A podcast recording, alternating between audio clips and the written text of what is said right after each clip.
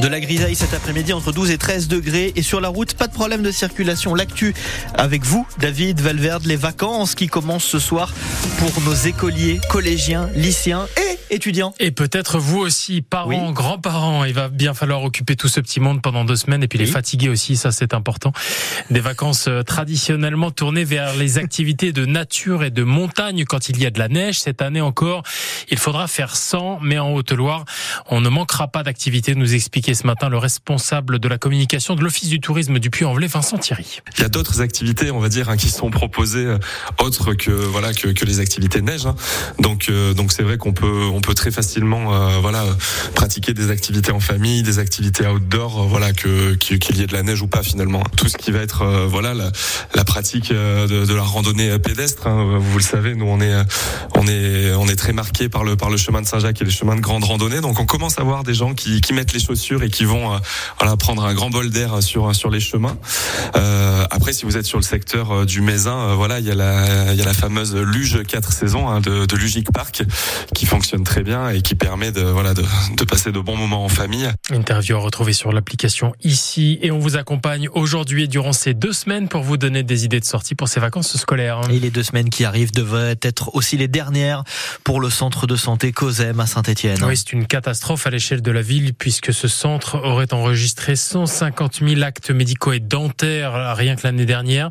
45 salariés qui permettaient de trouver en un même endroit des généralistes, des dentistes, mais aussi des spécialistes. L'association COSEM est en redressement judiciaire et les cinq centres les moins rentables, dont celui de Saint-Etienne, vont fermer chez nous. Ce sera le 29 février. Les patients vont donc devoir trouver une autre solution. Et le pharmacien au pied du centre COSEM, Philippe Bataille, est effondré. J'ai transféré euh, dans ce local parce qu'il y avait le nouveau centre médical. Et là, on a appris avec stupeur qui fermait prévenu à la dernière minute.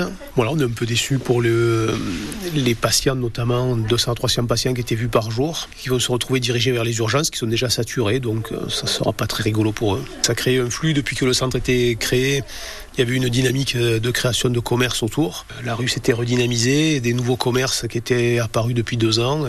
On verra bien ce que ça va donner avec la fermeture. De toute façon, même si aujourd'hui il y a des repreneurs qui se présentent, c'est un projet à six mois, quoi. Donc ça sera fermé pendant peut-être 6 à 8 mois. On verra bien. Les praticiens qui étaient là vont partir. Ils vont pas attendre 8 mois que quelqu'un reprenne.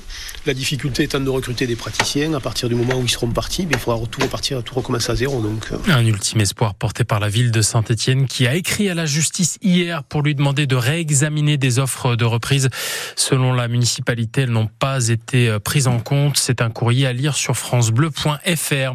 La justice encore avec euh, cet octogénaire qui échappe à la détention provisoire, libéré hier sous contrôle judiciaire après avoir tenté de tuer son conjoint handicapé en le frappant. C'était mardi à Feur.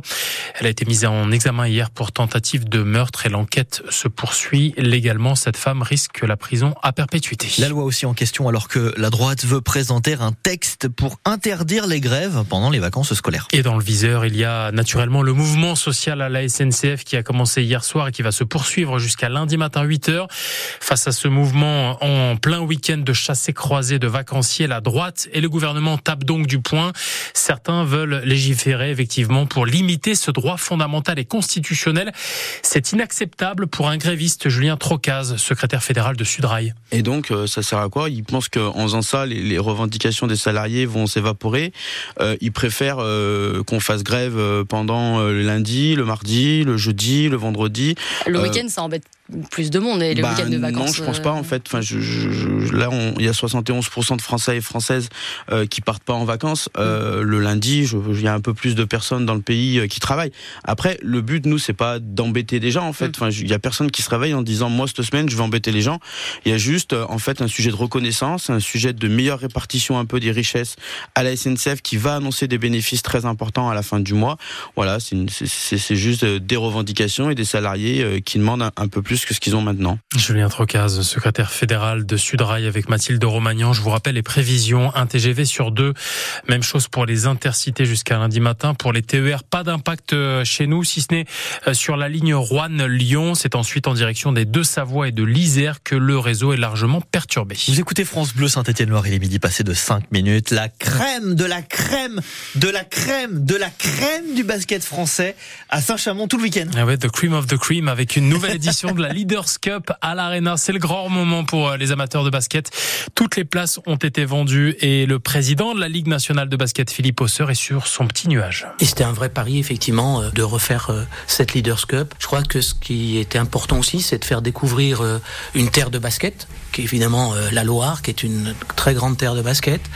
Et puis je le dis également de faire, de mettre en avant un très bel écrin qu'est cette arena. Vous avez totalement mérité cette deuxième édition de la Leaders Ici à Champ-Chamond. Vous l'avez gagné haut la main sur le terrain. C'était pas gagné. On s'était effectivement mis une clause de revoyure. Et franchement, euh, tout le monde a été euh, plus qu'au rendez-vous. Alors voilà, est-ce que Villeurbanne va parvenir à conserver son titre obtenu l'an dernier à Saint-Chamond dans cette Leaders Cup, le quart de finale euh, dès cet après-midi avec notamment donc Lasvel contre Nanterre à 15h30, suivi de Monaco-Le Mans à 18h30, demi-finale demain et finale dimanche. Kylian Mbappé à Paris, c'est bientôt fini. Ah oui, c'est l'info qui agite le milieu du foot et au-delà depuis hier, le meilleur buteur de l'histoire du PSG a annoncé à son club qu'il partirait à l'étranger à la fin de la saison. 290 matchs sous le maillot parisien, 243 buts et des supporters du PSG un peu tristes, mais pas vraiment étonnés.